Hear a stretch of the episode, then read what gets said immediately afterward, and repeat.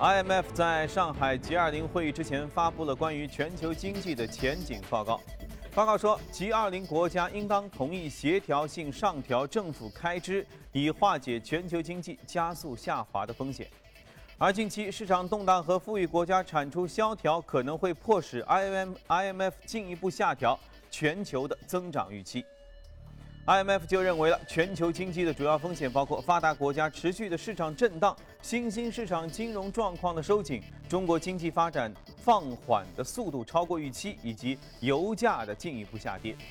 这和上周世界经合组织的呼吁遥相呼应。不过，美国财长杰克卢认为，全球经济没有处于危机当中，所以 G20 会议啊不会产生应对全球市场波动的紧急政策。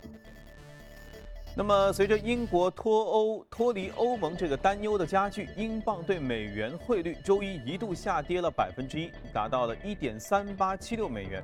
这是自二零零九年以来首日跌破了一点三九的关口。本周英镑一直面临持续的压力。在伦敦市市长表示支持英国脱离欧盟之后，关于有关英国在欧盟低位呃地位的这个公投结果啊，担忧明显加剧了。英镑或会成为今年对美元表现最差的主要的货币，而彭博对三十四位经济学家的预测调查呢？倘若英国决定脱离欧盟，那么英镑会在公投之后的一周内跌至一点三五美元下方，达到三十一年以来的最低的水平。德国央行周三召开了年度新闻发布会，行长魏德曼表示，得益于居民收入增加和低通胀环境。私人消费成为全年啊去年德国经济增长的关键的动力，旺盛的内需呢还会在二零一六年继续支撑德国的经济增长。尽管风险有所上升，但是德国经济复苏依然形势明朗。好，再来关注一下新兴市场，穆迪周三将将巴西的主权信用评级下调到了 Ba2，至此三大评级机构全部都把巴西的评级降至垃圾级别。而作为世界第七大经济体，巴西经济去年陷入了二十五年以来最为严重的衰退。穆迪此举可能是对巴西雷亚尔造成的进一步的打压，并且促使投资者要抛售巴西的资产。南非政府周三公布了一项，呃，紧缩预案案，包括削减政府支出、冻结公务员招募，并且试图提高房地产销售、燃料酒、呃酒类和资本的利得税。呃，此举旨在避免其评级被降至垃圾级别。去年十二月，南非不到一周内连换两位财长，国际评级机构警告说，他们可能将南非的评级降至垃圾级别。这也使得市场对南非政府实施的谨慎财政政策承诺能否兑现保持一个怀疑的态度。好了，浏览完宏观方面数据，我们来看一下隔夜美股收盘之后的表现。隔夜美股。低开高走，你看全部是红盘报收。道琼斯指数上涨了百分之零点三二，一万六千四百八十四点八九；纳斯达克是上涨了百分之零点八七，四千五百四十二点六幺；而标普指数上涨了百分之零点四四，一千九百二十九点八零。接着我们要来连线一下驻纽约记者葛尔，请他带来最新的报道。你好，葛威尔。早上主持人，隔夜美股低开高走，早盘的时候道指一度是重挫超过两百五十点，随后开始收复失地。不过，金融类股的下跌对于大盘的上扬构成了一定的障碍。根据《华尔街日报》的报道，标普五百金融股的板块今年以来的跌幅已经达到了百分之十三，美银和花旗今年至今的跌幅分别达到了百分之三十和百分之二十九。金融类股遭到抛售，也反映了市场对于美国经济前景的担忧，以及对于美联储将不得不继续维持超低利率政策这样的一个预判。此外呢，原油价格喋喋不休，也令各家银行被迫提高或计提更多的坏账准备。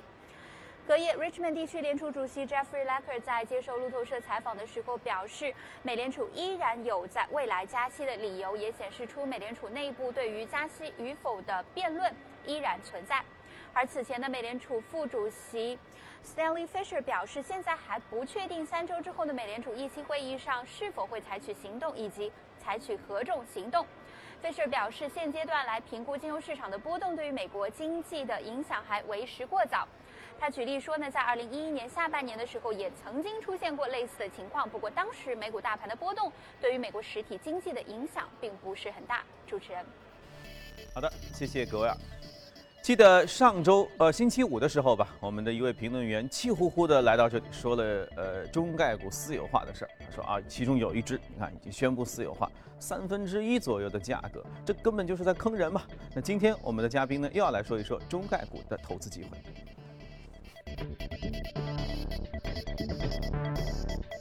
好，今天来到我们节目当中是评论员郑子叶啊，子叶好像看上去。不是气呼呼来的，我们所以说的是投资机会，没有在声讨谁谁谁？嗯，呃，就我们今天说到那个中概股，现在因为价格很低嘛，嗯，最呃低的主要的一个原因是在我们那个春节休市期间，中概股经历了一波大幅的下跌。哦，难怪呢，过完一过完一个年都不认识他们了。对，这样一个下跌，其实其中很大一部分都是呃有些已经私有化了一些公司，像这些公司理论上应该不会出现太大的那个波幅了。呃，但是在那个春节期间，很奇怪，这些股票都突然之间大幅的下跌。嗯，你像那个奇虎，它其实已经达成了那个呃私有化的协议，还有还有两个月两个月左右大概就要退市了。嗯，但是它在那个春节期间居然能够也下跌百分之四到百分之五这样一个跌幅。对啊，然后会发生？然后还有其他一些像那个前几天涨得非常厉害的陌陌，陌陌它是那个提出了是十九块的那个呃。要约的那个私有化的那个收购，然后他在那个春节期间，就突然间跌到了就那个六块钱美金这样一个六块出头。嗯，但是这几天它反弹很厉害，就一下子又涨回了十二元左右。呃，就如果我们回溯那一段时间，就我们我们探讨一下，可能是一方面因为，呃，有些投资者他要去做这像这样一些中概股私有化的套利，他加上了很多的杠杆。还有一个原因就是，呃，因为在我们春节期间，很多银行啊什么都，呃，开始休息。就是你，你要做那那个呃，呃补补那个保证金的话，其实是其实相对来说比较难。嗯。而且那段时间我们也有传言说我们要进行外汇管制啊什么。当然后后来那个我们的周小川行长他出来了，做了做了一个辟谣。嗯。然后，但这样的一个下跌就给我们中概股，就特别是那些私私有化的企业。出现了这样一个套利的机会。嗯，当然，刚才主持人说到那个上周那个聚美优品的事件，这样一个事件其实给我们那个中概股的口碑非常的差。但在这个差的基础上，其实另一方面对我们投资中概股也是有一定的好处的。就刚才我们说到那个奇虎，奇虎的话，它应该是七十七块钱的价格私有化，现在在七十一，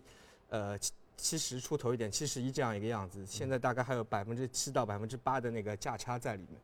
当然，我们如果可呃可以呃那个回溯一下，和奇虎它同样那个时间段，它提出私有化的一家美股公司，我们以前在节目中也说过，那个呃 GMC 啊，绿山咖啡，它是美国的一家公司，它也是在那个时候提出私有化，但它现在进程几乎和那个奇虎差不多，它比奇虎还稍微慢了一个阶段，它现在的那个呃市场价和它的那个私有化价格只有百分之二的那样一个。价差在那里，但但是我们的中概股，因为，呃，其实说白了，在华尔街它的口碑都不是特别的好，大家对它，所所以它现在还有百分之七到百分之八的这样一个价差，所以对于我们我们现在很多投资者，他呃也换了一些外汇啊什么，如果呃有意做这样一些投资的话，其实这这样一些中概股是可以考虑的。价差有这个价差该怎么做？就是你买买入嘛，然后持有到它退市的那一天就。持有到他开那个 EGM，所谓的 EGM 就是那个临时股东大会，只要那个股东大会一开通过，然后就马上就退市了。那这里面会有风险吗？你看现在这这个这个差距就就是是明摆着的，对不对？就像你说的七虎，现在是七十一，收购价他说了我七十七收，而且只有两个月时间，也就是说现在我七十一买进，就等他他开那个会，等到他说到时候我七十七收，那当中差这六块钱就明摆着的就能挣钱。对，就这里面。就像这样，奇虎的这一类公司风险相对来说是比较小，因为这这私有化套利就分两类，一类是像我们刚才说的陌陌，它还没有达成那个协议，它只是提出了一个非约束性的那个收购的那个要约，它的那个价格是十九块，就是开价，对，它就开价，然后但是它还没有达成一个协议，就美股是这样，一般如果 达成协议了以后，它还要经过好几个月的时间，这这几个月的时间你先要递交那个。呃，在 SEC 的材料，呃，在美国叫十三亿，然后还要提交三次这样一个材料，嗯然后再到开临时股东大会，这中间要经历大概四个月的时间。还有很大的变数。对，这里面还是有变数的。但像像奇虎这种，它基本上已经变数相对来说比较小了。但这样的一些股票，它最大的风险其实就是，呃，在我们如果我们的 A 股突然之间出现又一次的 股灾，然后股价到很低了，那有可能那个临时股东大会可能会嗯产生一些变数。啊因为说白了，这这临时股呢只是走过场嘛，因为我们的很多中概股它都是有 A、B 股制度的。就我那个创始人，虽然股份很少，就可能就百分之一啊、百分之二，但我的投票权可能有百分之十、二十。嗯嗯其实就只要他想退，那就肯定是板上钉钉的事情。嗯嗯，但是它有但最大比风险，较大的决定这个事情左右的权利。对，但最大的风险就是我们这边 A 股出现出现一个突然之间，如果这个随便说啊，就跌到个两千点啊，他觉得那个我私有化然后回 A 股上市又没有什么意义了。嗯，当然，当然这些这个变数来相对来说风险是比较小的，就是。好吧，我觉得至少今天子夜给我们带来一个红包。这个红包呢，当然就是你你有没有这个这个胆量和和实力去抢是一回事啊，对但剩下的应该说相对来照你这么说的话，确实风险比较小。对，当然那个美股这项这样的公司有很多，你可以做一个组合啊，有嗯像那个我很多啊，YY 啊、世纪互联都是一些很很知名的公司，可以相对来说做一个组合在里面，这样就到中概股里面去去找吧。对这样的风险就比较小一点。啊，OK，所以中概股虽然听上去呃最近的名声不是太好，但是似乎机会到有一些还是比较确定的。对，啊，待会儿一起来可以来关注一下哈。我们要带着一种呃那样的眼光，就是但是还是可以去适当的操作，而且时间长度也不是很长。对因为就像你说的，A 股要发生再次暴跌，现在就多看看我们节目就知道，好像风险也不大。对 OK，好，那我们接着来聊一聊隔夜美股的表现吧，关注一下逆动美股榜。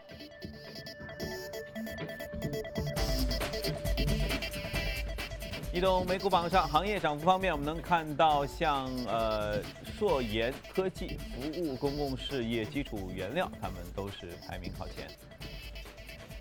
啊，个股方面呢，纺织品的、互联网的、应用软件、电影制造啊，还有多样机器，这些涨幅都挺厉害。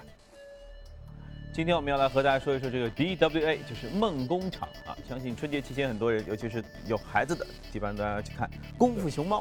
嗯，就是功夫熊猫梦工厂，是那个梦工厂和那个我们的那个 SMG 对他们东方梦工厂梦工厂成立的一家的公司，它是第一个那个电影嘛。对。但昨天晚上那个梦工厂涨了百分之二十几，但它和那个功夫熊猫其实没有没有太大关系，嗯主要是主要的原因是它那个去年那个四季度的财报大幅的超出预期。嗯。那这样一个超出预期的主要原因，因为梦工那个那个功夫熊猫是在那个一月份上映的嘛。嗯。它大幅超出预期的原因，就主要是它在去年年底，呃，四季度的话和那个 Netflix，它进行了一个合作，在那呃，它把它那个一些动画片的那个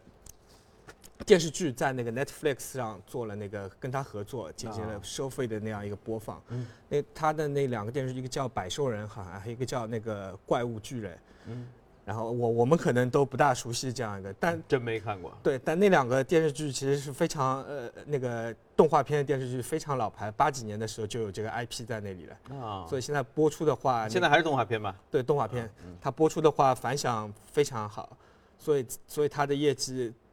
呃，这次公公布出来的业绩大幅超出预期，但呃，DreamWorks 它呃在过去几年它发展的一直不是太太顺利，虽然它有也有一些好的片子，像那个《驯龙高手》，然后还有那个《疯狂原始人》，像这这几个都都还可以，但因为梦工厂它的片子它成本非常高，它每一部片子动画片的成本都在两亿美金以上。对，但它虽然票房也不错，呃，可以进呃进行一些微利，但是它相对于迪士迪士尼啊、漫威来说，它最大的差距就是它的那个后期，就是它那个周卖周边产品，嗯，在这一块它做的非常不理想。那这样一块差距，它 每年和那个迪士尼来相比的话，它只有迪士迪士尼的五十分之一。这倒是真的，就像你说的，驯龙高手也好，那个呃原始人你没有看到大街小巷全是他们的公仔吧？对，稍驯龙高手稍微有几个对。啊，那原始人那个就基本上没见对，到。但你看漫威，他他的那些对，它那无数英雄啊，英雄还能换装备，还能换衣服，啊对卖那个街上很多店都在卖他的那个，他，他们在那块做，所以那个梦工厂他这一块做的不是太理想，嗯但他现在主要的呃聚焦点就和就是和 Netflix 的那个电视剧方面的互联网加，对，然后未来的话，可能还要看它和我们 SMG 的那个嗯东方梦工厂，它后续还没有什么呃电影。对，它现在在收缩，它现在的目标是一年我只出两部电影。嗯就是集中精力办大事儿。对，嗯 OK，好的，那大家也可以和我们一起来关注一下。那移动美股网先了解到这里，接着去一下广告，广告之后我们回来继续跟您聊。现在是北京时间七点四十九分，欢迎回来，我们来看一组最新的全球公司的资讯。空中客车集团周三宣布，公司2015年实现了利润是27亿欧元，同比增长了15%，销售额增长6%，达到640亿欧元。波音公司去年交付了635架飞机，空客表示其今年交付量可能会进一步增长到650架飞机以上，哇，越交越多。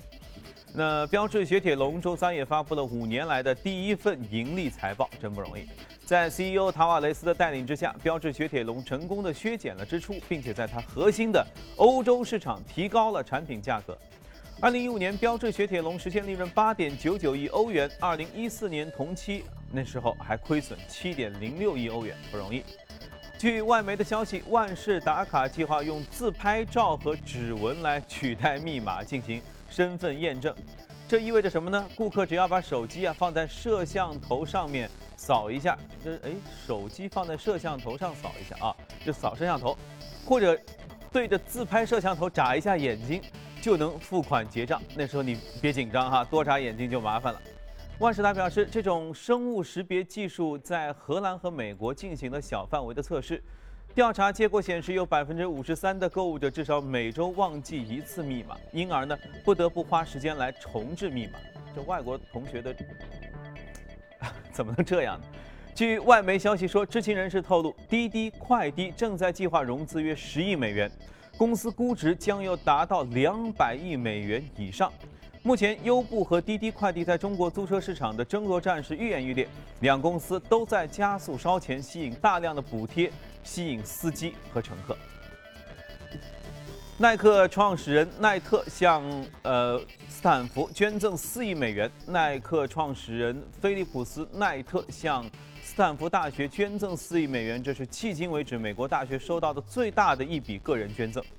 这笔钱将用于一个雄心勃勃的国际奖学金项目，旨在将有潜力的未来世界领袖吸引到这所硅谷的大学。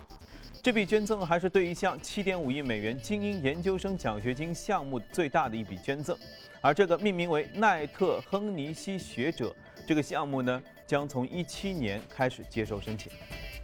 好了，这个信息回来，我们看一下要关注的美股，我们一起来关注一下美股放大镜。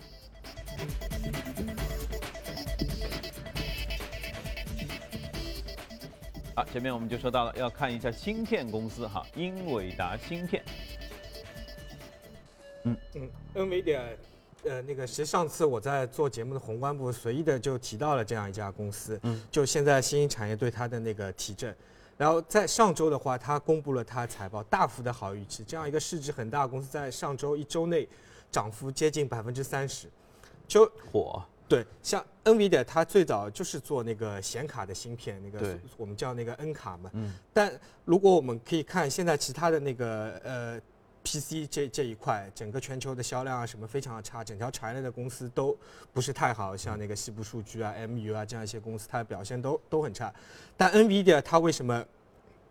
在过去的半年、一年里面这么的牛？嗯主要的提对它提振。它就一直在做他的一个转型，就我不光局限于做我的那个显卡芯片，我也在做我的那个无人驾驶汽车的芯片。这次那个 CES 展，它推出的是它的那个 Drive PX 2的那个呃无人驾驶芯片的那个平台，它出来以后反响非常好，沃尔沃就跳出来，我第一个就和你签约了。嗯，然后现在的的话，大概有超过五十家那个汽车厂商跟他做了一个合作。嗯，所以它现在已经不局限于一家那个显示芯片这样一家公司，它还它还那个介入到那个无人机领域。他现在那个高通就现在他最大竞争对手，他的那个 Jetson 它那个呃无人机芯片的平台做的也非常的好。然后我们再看，现在我们都在说那个虚拟现实嘛，对，然后最近非常热，对，非常热。那个这两天前几天的话，那个 HTC 它出了它的那个那个呃 VR 的那个显设备，它卖的是五千人民币。它那个设备我看了一下，它的那个推荐的配置，所谓推荐配置，就你那个电脑的那个最低的要求的配置，它的显卡的要求是 GT 九九七零。大家可大家可能没有这个概念啊，GT 九七零的话现在。基本上的价格，普通的价格就是两千六、两千七这样一个光显卡。对，光显卡这样一个价格，基本上就可以等于一台普通的电脑这样这这样一个价格了，还是非常的贵。但它的那个这次那个那个 NVIDIA 它的那个年报，它里面就提到了，现在全球能够支持现在 VR 设备的那个主机的话，就一千三百万台。一千三百万台概念就是只占现在全世界 PC 的百分之一。所以我们可以想象，未来的话，那个 VR 的它的快速推动，然后还有包括像无人汽车啊这样的一些呃新兴的科技，对 NVIDIA 未来的那个业绩的推动，肯定是非常的大。嗯，所以像 NVIDIA 这样一个，其实相对来说，如果没有这样一些新兴产业的它涌出。它也就没法吃到这一块蛋糕。对，它也就和那个西部数据啊，那个美国 就一起这样慢慢的对沉沦下去了。嗯，所以抓住机遇很重要，当然主动转型也很重要。如如果他只是他说我就做我的芯片，你们谁能把我开发的越好，应用到更多地方去，那可能他就失去了机会。主动转型，呃，利用自己的长处做一些你说汽车导航也好，或者剩下的虚拟现实等等，在这些方面它能够加强的话，确实对，因为说白了它。呃，其实，在那个显卡芯片领域，它已经是基本上做到一个垄断了。对，也做到一定的这个天花板。对，它这呃，它是百分之八十的规模，还有百分之二十就是 AMD 嘛。嗯。显卡芯片就只有只有这两家。对，所以我们稍微看一下，你看它的走势，从这个十二月十一号左右，十二号，这一路往上走。对，它的市值也非常大，因为它一是一百七十亿美金的公司嘛。嗯。OK。好，大家可以，尤其是游戏迷哈，我觉得越是打游戏，无论是这个桌游也好，啊网游也好，还是这个要要虚拟增强现实之后来玩也好，这些显卡配置都是非常重要的。好，再来看另外一家啊，我们给大家罗列的虚拟现实相关的 A 股，大家也可以一起关注一下。